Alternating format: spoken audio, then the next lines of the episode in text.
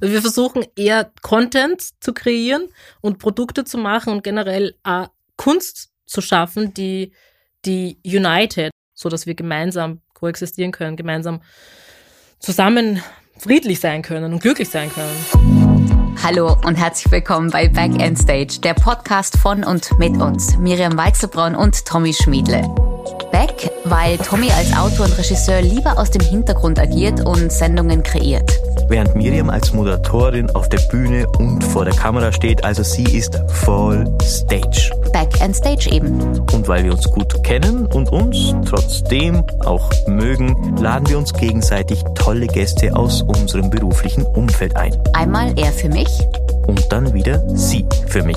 Und dann besprechen wir aus ganz verschiedenen Blickwinkeln ein ganz spezielles Thema. Das irgendwie zu unserem Gast passt. Hallo bei Back in Stage, einer neuen Folge heute hier wieder mit Tommy Schmiedle und Miriam, also äh, Moor. Und ich glaube, dem Tommy wird jetzt schon heiß, weil er krempelt sich gerade sein weißes Hemd hoch, das äh, erschreckend gut gebügelt aussieht. Ja, nicht bist, selbst gemacht. Äh, Hallo Miriam. Nicht selbst gemacht? Nein. Wer bügelt denn deine Hemden? Äh, ehrlicherweise die Reinigung. danke, danke der Reinigung an der Stelle, denn ja. ohne euch würde Tommy nicht immer so verdammt smart aussehen. Leicht ich habe ja größte Probleme, dass ich da mithalten kann. Ja, das, das Hemd ist glatt, dein Gesicht weniger. Aber du hast gesagt, du bist heute schwerst müde. Vielleicht liegt's daran. Ja, das ermüdet mich, das Gespräch mit dir. Geht jetzt schon los. Ja, es ist auch ermüdend, weil eine Freundschaft kann auch manchmal ermüdend sein, vor allem wenn man es ernst nimmt und sich immer so ein bisschen mehr kennenlernt. Und das passiert ja bei uns auch in diesem Podcast. Ich habe das Gefühl, ich lerne dich schon mit jedem Thema, das wir besprechen, ein bisschen besser kennen. Und äh, manche Sachen mag ich sehr und äh, andere lasse ich dir einfach so. Da lässt du mich leben, leben. quasi damit. Das genau. Sehr nett, vielen Dank. Aber das ist ja auch Freundschaft, dass man sich so leben und leben lässt. Ähm, eine äh, Frage habe ich dir aber so ganz klar noch nie gestellt und zwar möchte ich das heute nachholen. Wer bist du eigentlich?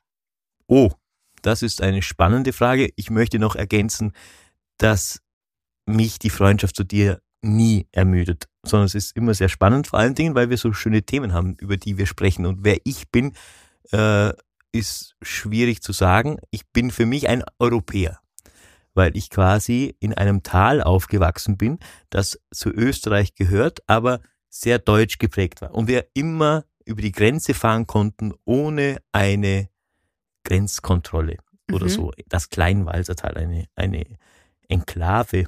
Und ja, und deswegen hatte ich immer schon dieses Gefühl, europäischer zu sein oder europäisch zu sein, weil ich kannte nie Grenzen. Also ihr hattet eine deutsche Postleitzahl? Genau. Ja. Die deutsche Mark. Die deutsche Mark.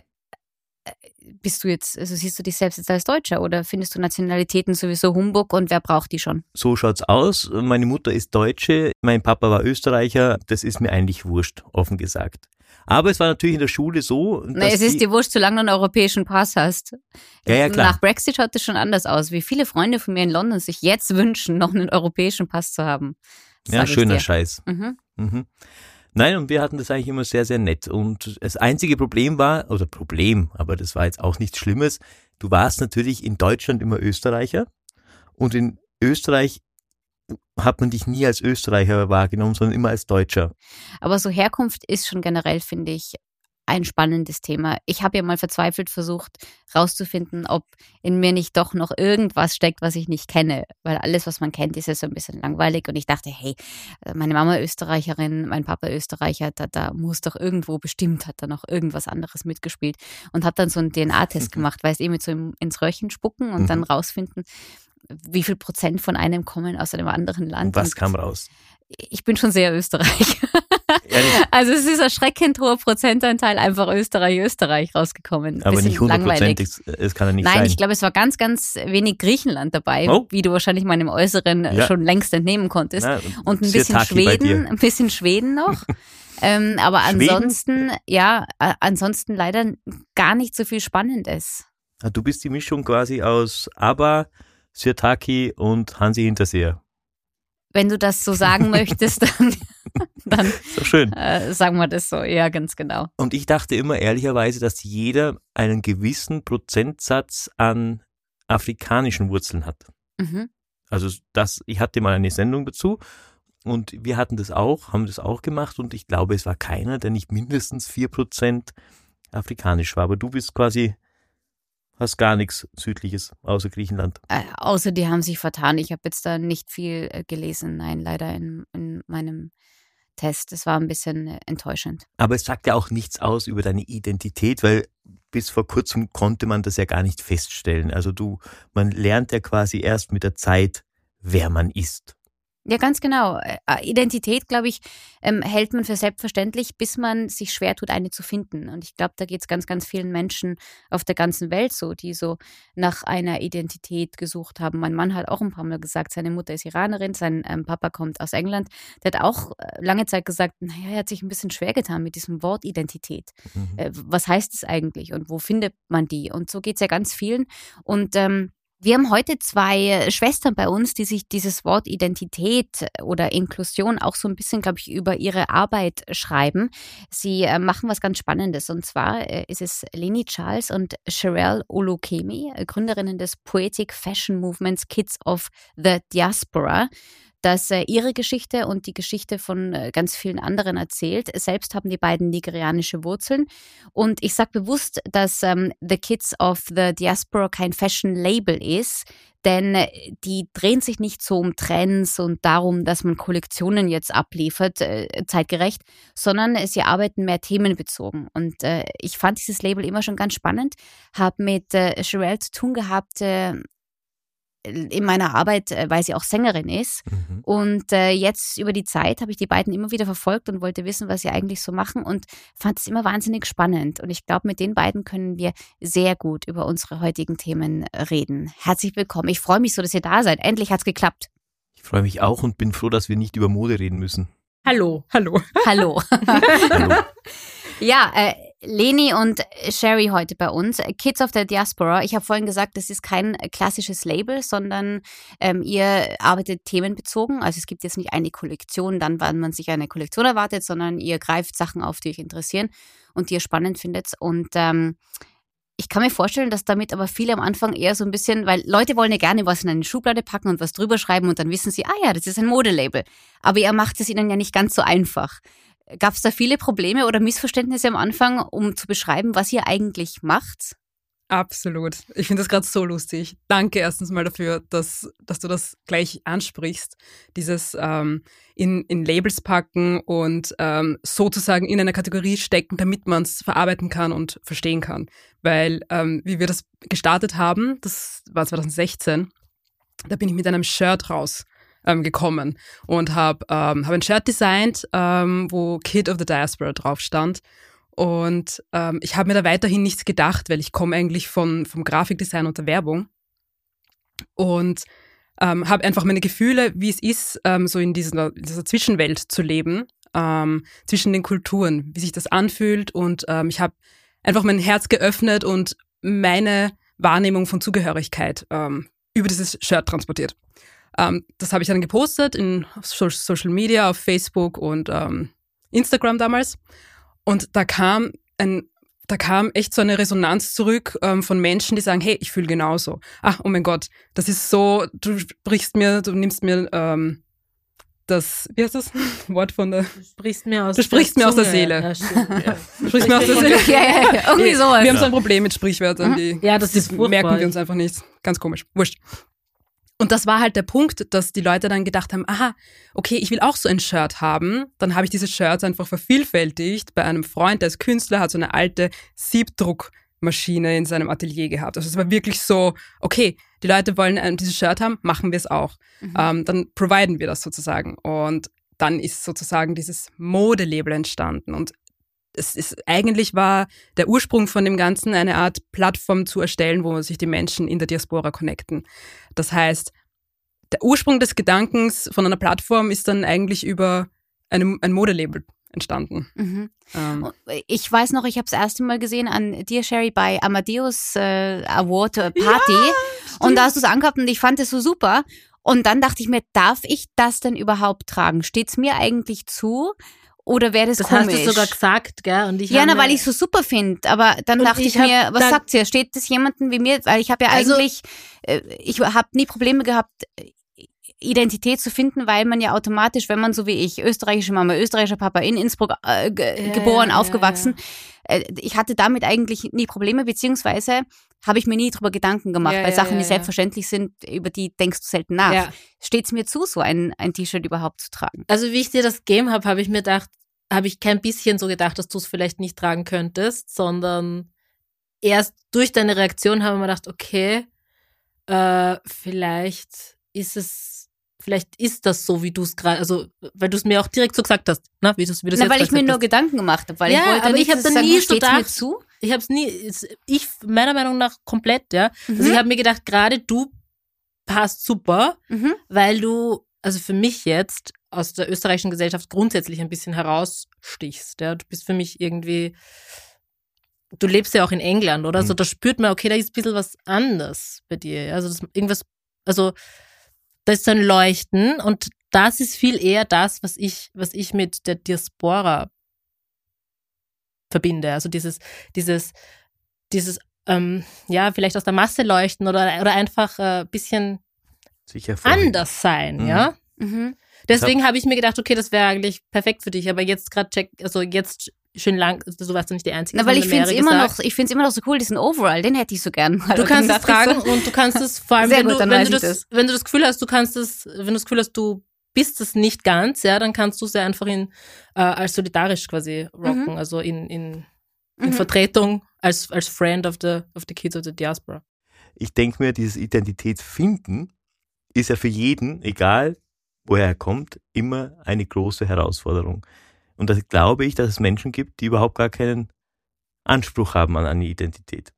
Und das liegt, glaube ich, daran, wenn man sich damit nie beschäftigen muss, weil es wie so wie es bei uns, bei Miriam und bei mir einfach automatisch läuft, da musst du dich nicht damit beschäftigen. Wie habt ihr eure Identität gefunden? Wir sind da ziemlich spirituell Mhm. Und ähm, dieses Identitätending, mit dem wir da jetzt rausgekommen sind, das haben wir eigentlich schon vor drei Jahren gestartet. Und da hat ähm, ein, also ein, ein schwarzer Mann, der anonym bleiben möchte, ein, ähm, ein Poem geschrieben, das begonnen hat mit Identity, what is that? Und er hat aufgehört mit äh, I'm just like you. Und das hat uns quasi an, quasi an die Wand geballert, weil wir uns gedacht haben, was, äh, was meint er mit I'm just like you? Wir waren da an, vor drei Jahren waren wir an dem Punkt, wo wir eben gedacht haben, we're not like you, ja. Und trotzdem haben wir gecheckt, okay, das ist aber richtig, was der sagt, ja, weil ist ja klar, dass wir alle, wir sind ja auch, we're one. Das ist ja auch so eine Message, die wir da rausballern. Also haben wir uns Zeit gelassen, das zu verstehen und das war ein, ein Prozess, ein, eine, die Identitätssuche, sage Ja. ich jetzt mal. Mhm. Und dann haben wir gecheckt, okay, da gibt es einfach ganz viele falsche Identitäten, die wir uns angeeignet haben oder die uns auch aufgedrängt wurden. So ist es. Ich glaube, Ja. das Aufdrängen ist es. Ja. Oder anerzogen Oder wurden. So. Mhm. Zum Beispiel. Das beginnt in der Schule in Wirklichkeit. Religion. Ja, da, aber du, es beginnt in Wirklichkeit schon, lass mir den mal weg, weil das ist eigentlich eh klar. Äh, beginnt bei der Benotung, das ist gut, das ist schlecht. Absolut, so, aber ich glaube, ja. man, wenn man weiter denkt, es beginnt schon bei dem Wort Minderheit sozusagen, dass ein anderer Mensch für dich identifiziert, wer du bist. Aufgrund deiner äußerlichen Attribute zum Beispiel oder so, dass man sagt, okay, du bist, gehörst zu einer Minderheit. Und dieses Wort Minderheit, Ja, da steckt ja extrem viel Energie dahinter, aber die, die nicht gut ist, sondern Ein die Negativ. runterzieht. Ja klar, eine Ähm, negative Energie. eben, genau, Ihr sprecht ja immer von Mehrheitsgesellschaft quasi, was ja eigentlich auch, das ist ja auch eine Definition, die man einfach finden muss und in Wirklichkeit nur deswegen, weil wir irgendwie mit Minderheiten im Kopf leben. Und das ist, glaube ich, das größte Problem, das wir alle haben. Absolut. Das sind die Grenzen, die ähm, gezogen werden durch die Gesellschaft, aber das halt das Denken komplett einschränkt. Und Mhm. wir versuchen auch, auch mit unseren Botschaften eben diese Konstrukte, diese alten Gedankensmuster einfach ähm, zu zerstören, zu zertrümmern und sagen, hey, blick mal über den Tellerrand hinaus. Ähm, du bist eigentlich keine Minderheit, wenn du über den Tellerrand hinausblickst, wenn du siehst, hey, das sind noch ganz viele andere, die so denken. Und da geht es gar nicht nur um Hautfarbe oder Herkunft, da geht es ähm, um die sexuelle Orientierung, da geht es auch um, um Religionen natürlich, aber bei uns geht es da viel mehr um dieses, du bist nicht allein, sondern eigentlich sind wir alle miteinander verbunden. Und das ist das, was die Cheryl eigentlich sagen wollte. Mit, ähm, wir sind sehr spirituell, Mhm. weil es gibt halt viele verschiedene spirituelle Prinzipien, wie ähm, dass wir alle das Universum sind. Ähm, natürlich, wenn man das jetzt so einfach so äußert, dann sagt man, gut, das ist, was ist das jetzt für eine Sekte oder so. Ähm, das haben sie auch schon mal zu uns ja, ja. gesagt. Was seid ihr für eine Sekte? Ja, Ja, natürlich. Steuerberater. natürlich. Echt? Der Steuerberater. der Steuerberater. Das sind die, größten, die größten Sekten sind die Steuerberater. ja, ja, das war so lustig. Ist aber, ist aber geil irgendwie, weil du dann, dann reflektierst auch, okay, bist du jetzt eine Sekte? Nein, nein, sind wir nicht. Ja, nein, genau. Eigentlich eher überhaupt nicht. wir versuchen eher Content zu kreieren und Produkte zu machen und generell äh, Kunst zu schaffen, die die united, also die alle zusammenführt und alle Religionen akzeptiert und, und das heißt akzeptiert, sondern zusammen, also einen, einen Konsens findet, so dass wir gemeinsam koexistieren können, gemeinsam zusammen friedlich sein können und glücklich sein können und nicht immer anecken. War das immer schon so oder wann hat sich das entwickelt? Also wann habt ihr quasi diese Identitätssuche? Gab es die überhaupt oder war das eigentlich nie so eine Frage auch? mein Du komplettes meinst, wann Leben. war das Spiritual Awakening? Yes, yes, I mean. Also generell für mich war es einfach so, wir sind nicht nur in Wien aufgewachsen, wir sind in Niederösterreich aufgewachsen, ähm, in einem kleinen Dorf, wo wir einfach äh, zu zweit ähm, die einzigen schwarzen Kinder sozusagen waren. Unser Papa war nicht da. Das sind so Stories, ähm, da können die Leute schon langsam vielleicht was damit anfangen, aber was es bedeutet ist, ist offensichtlich gehörst du nicht dorthin und die Leute lassen es dich überall wissen, am Spielplatz, in der Schule, egal wo, im Bus ähm, und du wächst einfach damit auf, dass du einfach nur dazugehören möchtest und da kommt schon diese Identität ins Spiel. Also das ist etwas, was in, von der Kindheit an einfach so drinnen sitzt und es wächst mit dir mit ähm, und wenn du das aufarbeitest, ähm, ist es gesund. Wenn du es nicht aufarbeitest, dann ist es etwas, was dich extrem zurückhält und ähm, ja, comp compromised einfach. Also dieses, du hast es verdient, ähm, dein Leben so zu leben, wie du möchtest, unabhängig von Rassismus und Diskriminierung. Aber durch die Gesellschaft wirst du halt dauernd immer irgendwie in eine Ecke gedrängt und musst dich mit dem einmal auseinandersetzen, bevor du eigentlich das machen kannst, was du machen willst. Und das ist etwas, was viele, die nicht von Rassismus äh, betroffen sind, ähm, gar nicht verstehen können. Und das ist der Punkt. Das ist der Punkt, das ist der Punkt, den ich vorher meinte. Genau das hat uns ja eigentlich gefehlt. Deswegen können wir es, wie du sagst, wahrscheinlich, wir haben ja keinen Begriff, wie, wie, wie, wie es euch gegangen ist. Ja. Na, wir sind schon die ganze Zeit Teil dieser Gesellschaft. Genau. Es ist nur die Frage, welche Position wir haben Mhm. ähm, und welche Position wir, wir denken haben zu sollen, ja? Ja. ja? Oder denken, dass wir erreichen können. Also das ist halt das, das, was sie gemeint hat. Wenn du da immer wieder in eine Ecke, ge- Ja, Ecke klar, gedrängt logisch. wirst, dann, dann entwickelst du ja selbst auch diese, diese Muster, wo du denkst, du gehörst da vielleicht gar nicht rein oder, oder es gibt diesen Platz nicht für dich. Deswegen ist Inklusion so wichtig, deswegen ist so wichtig, dass, dass die, ähm, wie heißt das? Was meinst du jetzt? Es gibt so viele Wörter, man muss da wirklich auch ein gewisses Vokabular entwickeln. Ja. Also, also Visibility ist wichtig, ja. Und ähm, also das war das Wort, das ich gesucht habe, Visibility. Weil äh, Die Repräsentation. Die Repräsentation, ich Mhm. danke dir. Weil, ähm, weil die Kinder sich das quasi anschauen, Plakate, Fernsehen, wurscht, jetzt alle, all- die Medien und dann, und dann, oder nicht mal nur die Medien, sondern generell fahren halt mit dem Bus und sehen keinen Busfahrer, der schwarz ist, Mhm. gehen zum Arzt, sehen keinen Arzt, der äh, hilft mir, was es noch, was es nicht noch alles gibt, ja. Manchmal hatte ich aber auch das Gefühl, du bist ja auch, ähm, Shay, du bist ja auch Casting-Direktrice quasi. Mhm. Ich habe auch das Gefühl gehabt, dass manche Firmen quasi auf den Zug aufgesprungen sind. Die Cover haben sich vielleicht verändert, aber die Strippenzieher schauen immer noch genau gleich aus. Ja, das ist ein heißes Ist Thema es, gerade. ist es wirklich ein Problem oder zählt eigentlich nur die Tatsache, dass, hey, immerhin gibt's jetzt mehr Repräsentanz? Ich habe da, glaube ich, aufgrund meiner Position ähm, ein, eine wahrscheinlich kontroverse Meinung. Ich finde es gut, dass, dass, dass sich da endlich was tut. Das war ja eins meiner Ziele, als ich damit angefangen habe. Ich habe einfach nur Street gecastet, um neben, neben der Musik einfach Kohle zu machen und habe ähm, mich geärgert, dass sie, dass sie grundsätzlich nur weiße Leute gesucht haben und von vornherein explizit ausländisch aussehende Menschen diskriminiert haben. Also ich hätte die gar nicht erst ansprechen sollen auf der Straße. Wenn ich sie angesprochen habe, gleich aussortiert worden und so weiter. Also gibt es noch viel schlimmere Geschichten. Und das äh, hat mir einfach nicht getaugt, weil ich selber schwarz bin und mir gedacht habe, wie, wie glaubt ihr, wer glaubt ihr, dass ihr seid, dass ihr Mhm. mir diese Kritik geben könnt und ich damit in okay bin, ja. Und da war es, was war die Frage, jetzt habe ich es verloren. Na, ob, ähm, ob es eigentlich jetzt, man könnte jetzt sagen, ganz Ah ja, naiv, das Walkwashing, es gibt ja. jetzt Repräsentanz, aber Ja. wenn man mal hinter die Kulissen schaut, hat Ja, sich noch also nicht genau, wahnsinnig also da- viel verändert. Genau, da, und da setze ich jetzt wieder an. Deswegen ist es für mich, weiß ich, dass das eine Vorwärtsbewegung ist. Dass Mhm. das quasi nach außen hin ähm, äh, mehr Repräsentanz gibt. Aber, und das finde ich gut, dadurch, dass ich weiß, dass es, dass es quasi eine positive Entwicklung ist. Ähm, aber natürlich gibt es Luft nach oben und in die Tiefe, weil Mhm. äh, dann, wenn, wenn, die, wenn die Unternehmen quasi das, was sie nach außen hin repräsentieren, auch nach innen, auch verinnerlichen, dann sind wir da, wo wir, dann nähern wir uns schon langsam dem Ziel. Ich bin da nicht so tolerant, was das angeht, weil ich auch viel mit ähm, verschiedenen Marken zu tun habe, weil ich ähm, auch aus der Werbung komme. Ich habe bei Werbekonzepten mitgearbeitet, auch für große Banken, ähm, wo das einfach das Thema von Inklusion vor ein paar Jahren, ich sage jetzt mal vor drei, vier Jahren, noch überhaupt kein Thema war. Und da habe ich mal ähm, einen schwarzen Mann bei einer Bankwerbung hineingegeben, weil er perfekt gepasst hat, auch vom Sujet her, es hat alles einfach super gepasst. Das Einzige war halt, der Mann war schwarz.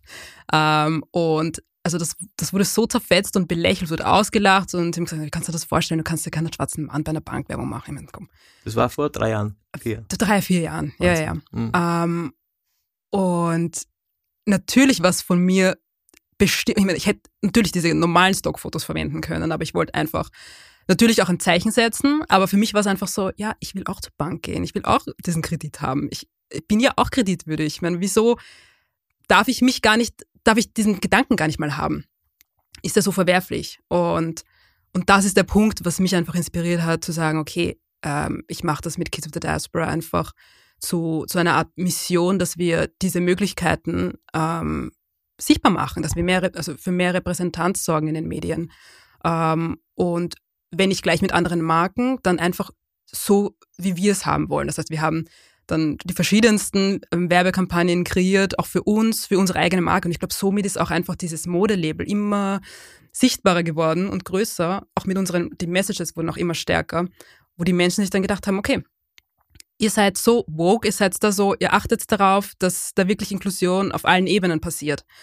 Und, und wenn man das jetzt zum Beispiel mit, einer, mit einem Unternehmen ähm, vergleicht, das am Anfang gar nicht woke war und jetzt aber komplett auf diesen Zug aufsteigt, Mhm. wo man sich denkt, wow, also diese Bank oder dieses Unternehmen ist so woke, weil sie bringen die Jugend rein, sie achten auf ähm, Gender ähm, Policies und, und all of that. Und, ähm, und im Endeffekt siehst du halt einfach, gut, das sind gute Strategien, wo man die Menschen einfach ähm, wieder zu sich holt, besonders die Jugend. Aber wenn man tiefer geht in die ganze Materie, ist es halt einfach, hat sich nichts geändert. Das ist ja Marketing. Es ist Marketing. Mhm. Und deswegen bin ich da ein bisschen, Ja, verständlich. Ja, aber trotzdem musst, musst du zugeben, dass, dass es sich, Es hat dass sich geändert. Es- ist. genau. Ja.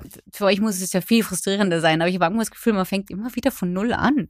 Nein, nicht von null, aber man wird schon auf jeden Fall zurückgeworfen. Aber von Mhm. null würde, würde es wäre eine sehr traurige Welt, in der wir jetzt leben würden, wenn man zurückdenkt, was wirklich alles passiert ist. Weißt ja. du, warum ich glaube ich so denke auch, ist, ähm, ich habe mich ähm, in den letzten zwei, drei Jahren so viel mit dem Thema ähm, ja, Minderheiten, wenn man es so nennen will, wenn wir wieder bei diesem Begriff sind und auch mit dem äh, mit Rassismusproblematik beschäftigt, habe ein Buch nach dem anderen verschlungen und habe immer mehr das Gefühl gehabt, Gott, wie blind, wie, blind war ich auch im Laufe der letzten Jahre, weil ich, man kann sagen, ja, ich konnte nichts dafür, ich bin so aufgewachsen, wie ich aufgewachsen bin, mit einer sehr weltoffenen Mama und meinem Papa, aber trotzdem, man wird halt so groß, wie man groß wird. Man, man wächst so in einem, in einem Konstrukt auf und erkennt viele Sachen gar nicht. Also relativ blind läuft man durchs Leben. Und deshalb, als ich dann diese Bücher gelesen habe, habe ich dann echt gedacht, puh, Gott.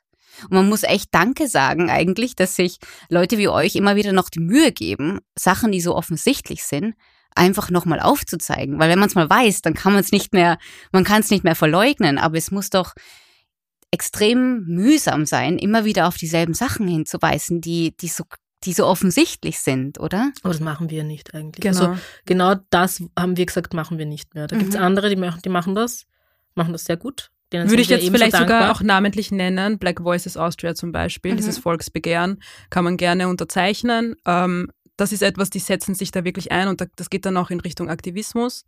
Ähm, und jetzt kann Cheryl auch gerne Jetzt wieder. kannst du aber noch zwei, drei andere sagen.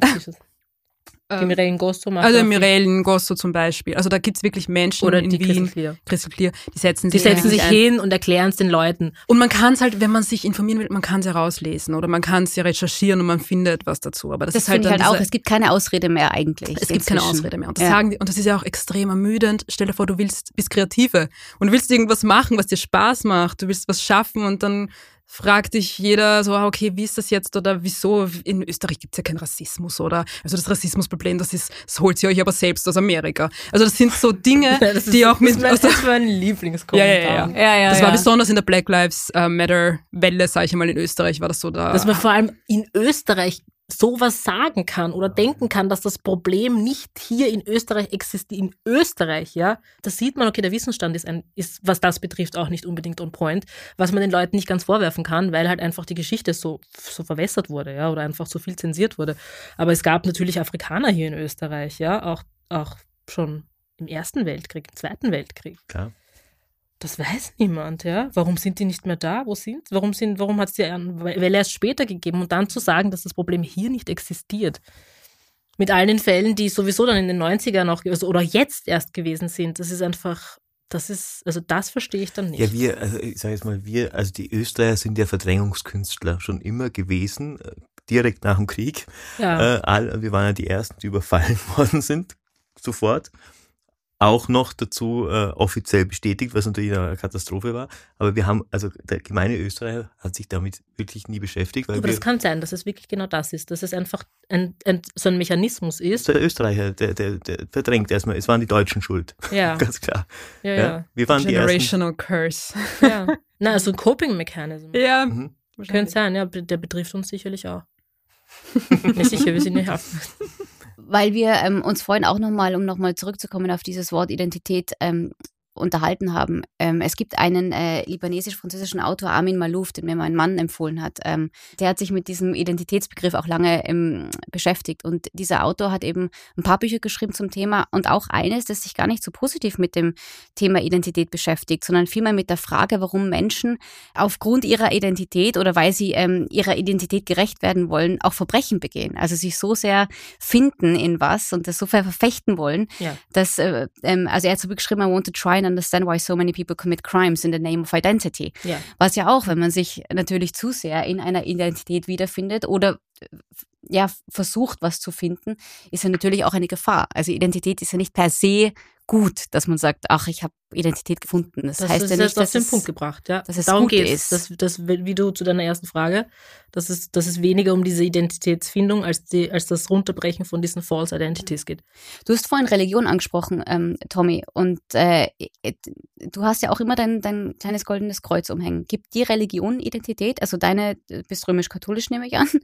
Ähm, Ja. Gibt dir das Identität? Weil du bist einer der, also ich habe sonst keinen Sehr keinen Freund. Frage. Nee, ja, aber ich habe sonst keinen Freund, der, ähm, aber du trägst ja auch die damit. Kette offensiv, was ja auch total okay ist. Ja, Das, ähm, aber ich, ich, ich gib dir das Identität. Nein, also nicht die katholische Kirche oder nicht die Kirche an sich. Der Glaube, ja, aber das hat natürlich was, das ist, glaube ich, uns allen gleich.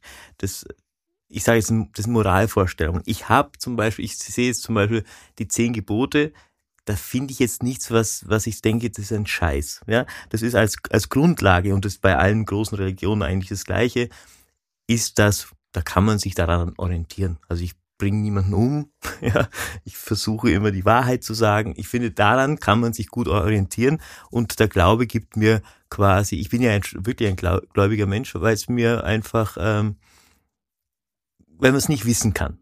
Das finde ich spannend, ja, Was kann man nicht wissen? was man glaubt. Was? Deswegen heißt es ja Glauben und nicht Wissen. Ah ja. Es ist, es ist ja quasi eine, eine, eine kreative Herausforderung, sich sowas vorstellen zu können. Eine Religion Ja. ist total ähm, ähm, kreativ. Richtig, ich bin, ich bin, bin kein Freund von Religion in klassischer Sinn, weil, es von, weil alle Re- Religionen von Menschen erfunden wurden, worden sind. Weil man sich ja irgendwann mal Gedanken gemacht hat, was ist danach, ja. Und dann, und weil der Mensch das nicht verstehen kann, muss er was erfinden. Also hat er halt eine Religion erfunden. Ob das jetzt Kreuz ist oder, äh, oder der Halbmond oder wie auch immer, ist völlig wurscht. Es ist nur bei mir halt, weil ich in dieser, äh, in dieser Region aufgewachsen bin, ist es halt das Kreuz. Ja, aber ich, ich verstehe mich mit allen. hat nichts mit Religionen. Identität zu tun für dich. Finde ich überhaupt nicht. Ich glaube, das hat eher was mit so Festhalten, mit Stabilität zu tun. Genau. Ich gehe Ähm. auch relativ oft in die Kirche, tatsächlich. Aha. Also eigentlich fast jeden Sonntag. Wirklich? Auch, Ja. Aber, dies, auch aber ich höre dann einfach, wenn wenn der, also ich, ich, ich höre dann einfach weg, wenn ich merke, der redet einen Scheiß. Dann denke ich mir, okay, dann nehme ich die Zeit für mich. Wenn man eh so wenig Zeit hat für sich, dann gehe ich einfach in mich rein und denke mir, ja, laber ruhig. Aber das ist für mich quasi eine, eine, eine Findungsphase. Aber hat weniger mit Identität zu tun. Siehst du, jetzt habe ich was, wieder was gelernt über dich. Na, sag mal. auch Wusste ich das. nicht. Jeden Sonntag. Na, schau an. Hm.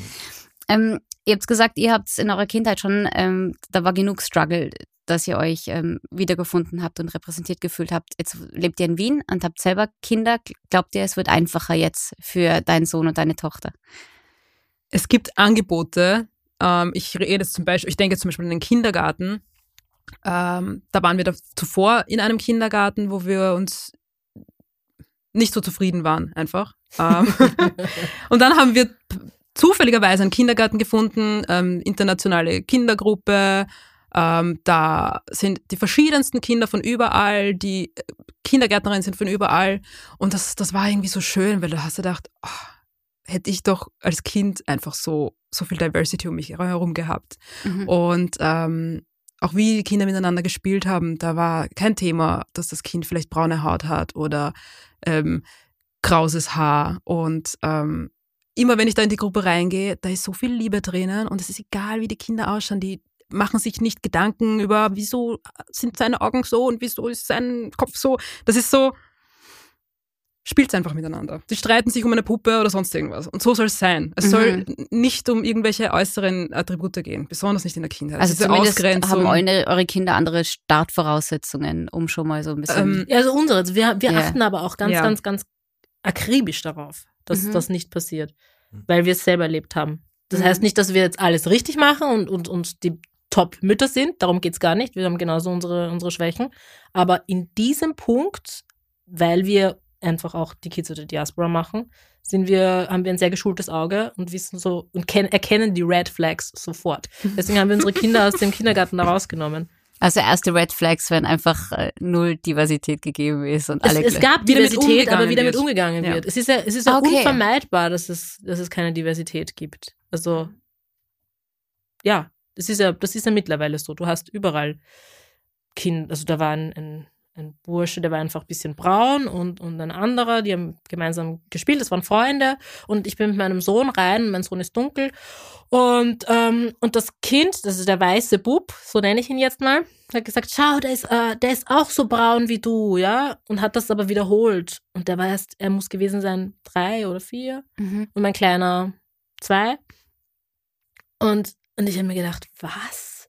Wieso, wieso fällt dir das überhaupt auf, dass, man, dass er braun ist? Mhm, Ja? mhm.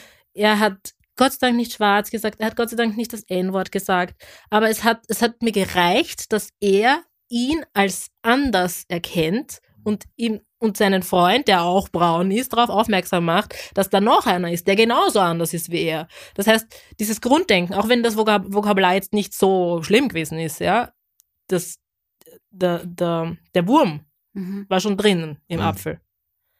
Aber so, okay, nein, das geht nicht. Habt ihr das Gefühl, dass Wien, sage ich jetzt mal, als gelernter Melting Pot, sage ich jetzt aus der Geschichte heraus, dass es besser ist, in, also leichter in Wien? Also im Land, meinst du, oder was? Ja, oder, oder, Ja, oder schon, zum Beispiel oder? in, in anderen Großstädten, die nicht so eine äh, ver, vermischte Geschichte haben, sage ich jetzt mal so. Es hat schon was mit dem Ort zu tun. Also in Wien selber gibt es ja auch Bezirke, wo es. Das ist, das ist sogar bezirksabhängig, ja. Ja. Im ersten Bezirk kannst du relativ sicher sein, dass, dass du, dass da, dass dich untertags niemand angeht, ja. Mhm. Dafür, dass du in der Nacht vielleicht, wenn du aus der Disco kommst, schneller mal in Schwierigkeiten gerätst, ja.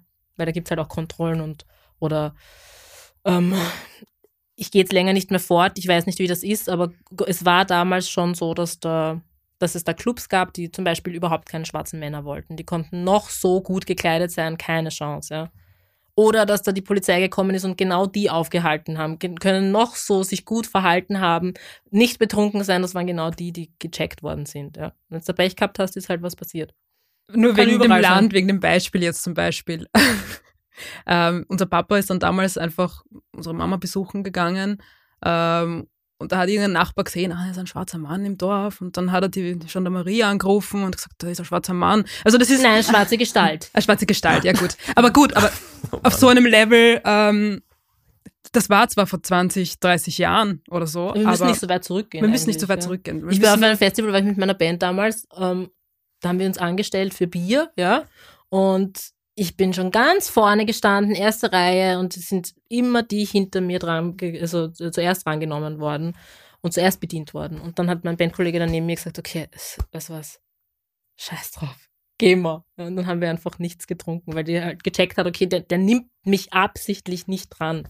Ich meine, das sind sanfte ähm, Dinge von Rassismus. Ja, stimmt, mal. das ist was unterschwelliger Rassismus. Das finde ich überhaupt nicht sanft. Ich Das ist finde, total also- sanft. Du kannst auch angespuckt werden oder das Ja, Bier kann dir okay, über den Kopf aber, geschüttet werden aber auf dem es Festival. ist fast, es weil ist richtig verletzend. So diese ständigen kleinen Stiche hier Ja. und da und einer allein ist okay, aber wenn dann ständig noch einer und noch einer und Ja. noch einer und irgendwann, Und das Schlimme ist, genau da, und das Schlimme ist dann halt, man hinterfragt es dann so, hm, wieso wurde ich jetzt nicht bedient? Und lag es daran, dass ich zu leise war? Lag es ja, daran, man dass will ich dann den, hat man selbst mich den nicht gesehen? Rassismus äh, Nicht.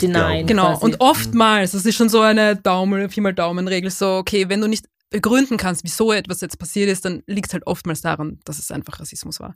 Und das ist in den meisten Fällen einfach so gewesen. Und da geht es jetzt, also zum Beispiel so nette Geschichten, es geht aber auch um Polizeikontrollen, die, wo du 14 bist und Ja. äh, wo dann die Wand gedrückt bist von der Kripo, weil sie eine, eine schwarze Person mit einer anderen Person suchen, die gerade irgendwelche Drogendealer sind. Und du bist eigentlich gerade vom Donauinsel, äh, von der Donauinsel vom Basketballplatz mit deinen Freunden unterwegs gewesen, was Basketball spielen und willst einfach nur nach Hause. Also du willst einfach eine normale Kindheit haben sozusagen, wirst aber von der Kripo kontrolliert. Ja, ich bin auch mit 14 von der Kripo kontrolliert. Eben, aber das sind so, ähm, Jetzt finde ich das fast aufregend.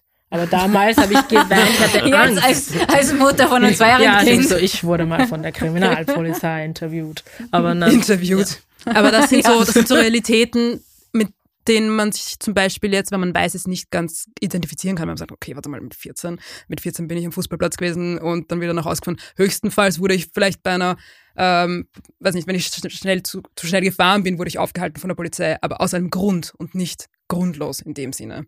Und das ist, das ist einfach der Punkt, wo dieses Identity ähm, wieder mitschwingt, weil man sich sagt, okay, in, also ich identifiziere mich ja nicht damit, sondern ich werde damit identifiziert. Und ich glaube, diese Reise ist, ähm, die wir da mit unserer Identity Series gerade machen bei Kids of the Diaspora, ist, dass wir selbst uns hinterfragen, ähm, wo wir stehen in der Gesellschaft und wie wir uns dabei fühlen. Also wir brechen wirklich alles runter. Wir, wir brechen Familienkonstrukte ähm, runter, wir brechen ähm, die Zeit hinunter, das Leben an sich selbst, ähm, was wir uns selbst auferlegen, welchen Druck und ähm, zum Beispiel gibt es da so der Generational Cir ähm, Cycle oder wie? Ja, Ähm, passt eh, oder? Na, da gibt es diesen Punkt, da, die Cheryl schreibt nämlich die ganzen Visual Poems oder die Poems und ähm, sie hat auch Tales geschrieben und da geht es um die, die jungen Generationen von heute, die sich ähm, volontär gesehen ähm, Die sich einsetzen für den Fortschritt. Genau, die sich einsetzen für den Fortschritt und die halt wirklich Rassismusarbeit machen, ähm, zusätzlich zu ihrer Arbeit, zusätzlich zu ihrer Ausbildung, aber auch noch gratis. Das heißt, die gehen, treffen sich, ähm, organisieren Podiumsdiskussionen und versuchen, Ja. ein, eine Bewegung zu starten, um gegen Rassismus anzukämpfen. Das ist ja etwas, gut, aber du kannst mit deiner Zeit auch was anderes machen. Das, was die Miriam vorher gesagt hat, das muss, sie stellt sich das anstrengend vor, dass man es das ist, genau, macht. es ist, ähm, es ist Es anstrengend. ist zeitraubend. Und Ja, Ja, aber es war an sich wichtig, glaube Ja, ich. Es aber halt wichtig, wie, wie kommen wir denn sonst raus aus würden. dem Schlamassel? Frage ich ja, aber genau das ist halt das Problem, dass das Kreuz, wenn wir schon beim Kreuz waren, ja, der, Heavy Cross to Wear ist, ist, für die, ist für die Kids, für die Kids of the Diaspora und nicht für, für alle. Und das ist das Unfaire an der Geschichte. Deswegen ist es wichtig, dass jeder diese Bücher liest, die du da gelesen hast. Mhm. Es gibt so einen Ansatz, so eine Theorie, dass diese, diese, diese Entwicklung, von der wir da jetzt gerade gesprochen haben, noch weitere 150 Jahre dauert. Na bravo. Deswegen ähm, habe ich beschlossen, mich da komplett zurückzulehnen Also, und das Ganze nicht mehr so äh, ernst. okay. Natürlich ist es ernst, ja. Es bleibt, wird weiterhin seriös behandelt von mir jetzt persönlich. Jetzt spreche ich für mich. Ähm, aber ich man muss halt schon noch verstehen, okay, das ist jetzt mein Leben, meine Zeit. Mhm. Mein Auftrag ist es auch, dass ich glücklich bin und meine Lieben glücklich sind und, und dass ich schaue, dass quasi mein Umfeld weiterhin glücklich bleibt, gesund bleibt.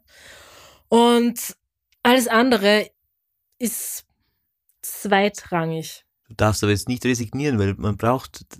Ich resigniere auch nicht, Ja. ganz im Gegenteil, Ja. sondern das Problem ist nämlich, so wie du es vorher gesagt hast, ja, es macht müde und es Mhm. gibt also die, die Leute, die da wirklich sich ihr alles reinstecken, denen geht irgendwann mal die Puste aus, werden krank. Und das ist einfach ein viel zu hoher Preis. Deswegen Mhm. denke ich da komplett langfristig und schaue, dass ich da, dass ich langen Atem habe und das Problem einfach von einer höheren Ebene betrachte und dort ansetze. Wenn ich mich da jetzt unten mit den niederen Schwingungen auseinandersetze, kommen, dann drehen wir uns im Kreis. Du musst Mhm. sagen, was niedere Schwingungen sind. Niedere Schwingungen wäre, wenn ich äh, mich weiterhin ähm, mit diesen kleinen rassistischen Proble- Problemchen. Also das klingt jetzt so, als wäre ich komplett bulletproof, ja. Mhm. Wenn jetzt jemand zu mir Neger sagt, ja, dann bin ich, also, na, wahrscheinlich prallt es tatsächlich mittlerweile an mir ab. Das sind für mich die niederen Schwingungen, ja. Also diese, weil ich schon durchschaue, okay, wenn jemand jetzt äh, Rassist ist, ja, dann hat er halt einfach ein ganz anderes Problem. Es ist das nicht das Problem, dass er jetzt Rassist ist, sondern sein Problem ist ein ganz anderes. Seine Mutter hat ihn vielleicht nicht geliebt oder keine Ahnung, er hat äh, seine Freundin hat ihn verlassen und es ist irgendwie in dieser furchtbar niederen Schwingung hat sich das dann geäußert, ja. Und da, das ist, was ich meine, mit, mit dem kann ich mich nicht mehr auseinandersetzen. Das Mhm. ist Aber, Aber das bist ist ja eh schon sehr, also da, da denkst du ja eh schon echt sehr weit und, und äh, ich habe, äh, es gibt einen Dokumentarfilmer, Louis Theroux heißt der, den finde ich ganz toll. Und der hat eine, ähm, also er hat zwei Filme gemacht, er hat so eine äh, Nazi-Familie in Amerika besucht und das in, eh, mit, mit vielen Jahren dazwischen. Und ähm, da gab es eine Mutter mit Zwillingen, die Zwillinge schon schön mit Nazi-Songs aufgezogen. Und anstatt dass er aber das verurteilt und sagt, "Bah, wie kann man nur, ist er zum Vater der Mutter. Und der war nur der viel schlimmere Nazi. Also man hat gesehen, die Frau hatte gar keine Chance. ja. Die ist so aufgewachsen, die hat nichts anderes gelernt. Mhm. Eigentlich bin ich dann da gesessen und so, es es hat mir fast ein bisschen leid getan, Ja. weil das ist ja Siehst ihr du, Leben auch. Das ist ungefähr das, was ich sagen wollte. Mhm. ja. Wir sind jetzt zum Beispiel, wir haben eine Ausstellung im Museum, innerhalb von dem Calle Libre im Weltmuseum, sind wir mit unserer Identity Series und das Weltmuseum ist zum Beispiel, da haben uns die Leute auch Vorwürfe gemacht, ach, warum geht ihr ins Weltmuseum? Das ist ja, das ist ja der, das Problem, weil die haben ja so viele ähm, Wertgegenstände, die nicht Österreich gehören, die nicht dem Weltmuseum gehören, sind gestohlene Güter aus Afrika eh, und Südamerika, also von den Rural Folks, also von den ähm, von, von Naturvölkern und indigenen Völkern. Und ja, was soll ich sagen? Also ich habe mir gedacht, okay, wenn wir uns nicht in die Höhle des Löwen trauen, wohin sollen wir dann? Also wir könnten jetzt weiterhin Interviews geben für, für die Magazine und den Leuten sagen, was uns nicht alles Rassistisches passiert ist. Aber es geht einfach nicht. Es geht schon lange nicht mehr darum. Es ist einfach was, was Systematisches.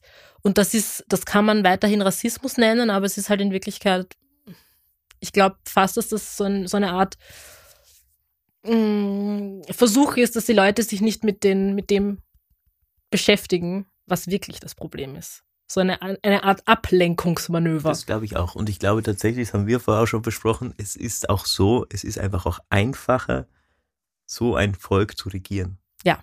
Das ist, glaube ich, das Hauptproblem. Weil das wäre die Lösung wahrscheinlich, wenn wir, wenn jeder den Zugang hätte zu einer Bildung, wo es dann wirklich um eine offene Gesellschaft geht. Ja, aber ich glaube, das ist der nächste, das ist das nächste Problem, weil Zugang zur Bildung, welche Bildung? Wenn ich mir jetzt den Lehrplan anschaue, Ja, ja, habe ich Angst, dass das eigentlich weiter. Klar, wenn es so bleibt, wie er jetzt ist, dann wird es nicht besser. Genau.